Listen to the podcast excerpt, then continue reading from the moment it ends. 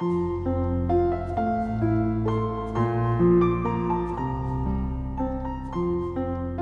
家好，欢迎关注金牌公考每日热点分享。今天的热点来自钱江晚报李小鹏的文章：解救被拐婴儿，三年后才发认领公告，庸官懒政无底线。二零一三年八月，陕西破获了一起轰动全国的妇科医生拐卖婴儿案。陕西某县妇幼保健医院妇产科副主任张淑霞构建了从产房到人贩子的拐卖产业，刚生下的婴儿就被他转卖给他人。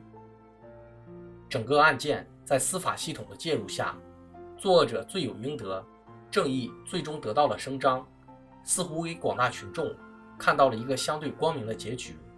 按照正常逻辑，在有关方面的安排下，被解救的儿童就应该陆续返回家乡，与父母团聚。然而，事情并没有按照这样的方向发展，在他们与父母之间，居然又间隔了漫长的三年。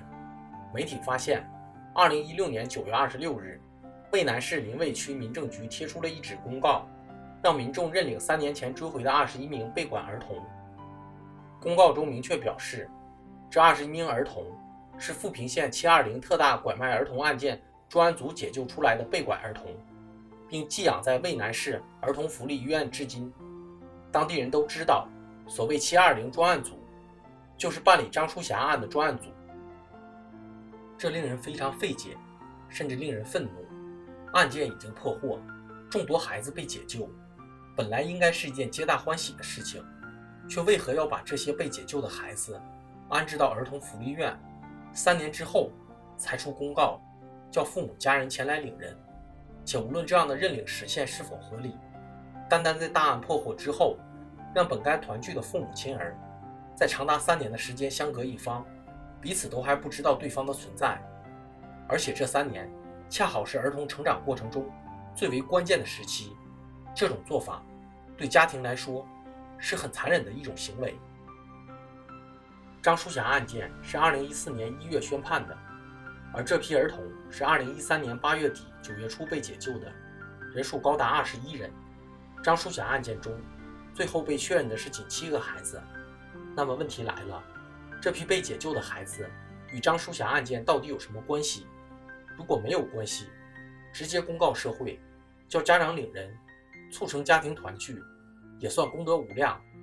隐瞒不报，让这二十一个孩子的父母又多熬了三年。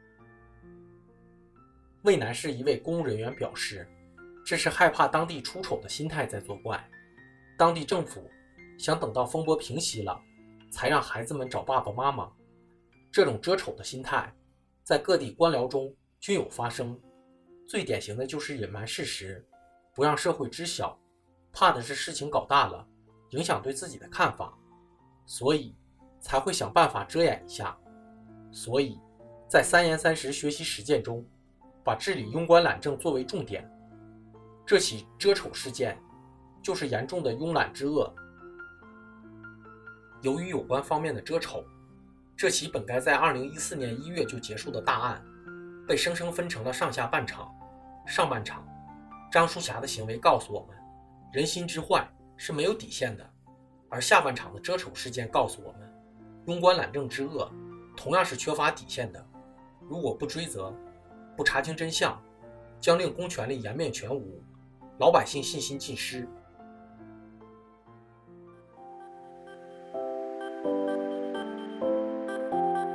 公考路上你不孤单，金牌公考与你相伴。金牌公考是一个由在职公务员组成的公益性公考经验分享平台。近期，我们新上线了公考面试新专辑。如果你在准备参加面试，欢迎你随时进入播客主页关注收听，同时也可以关注金牌公考微信公众号，接收我们每天最新鲜的节目推送，随时与我们交流互动。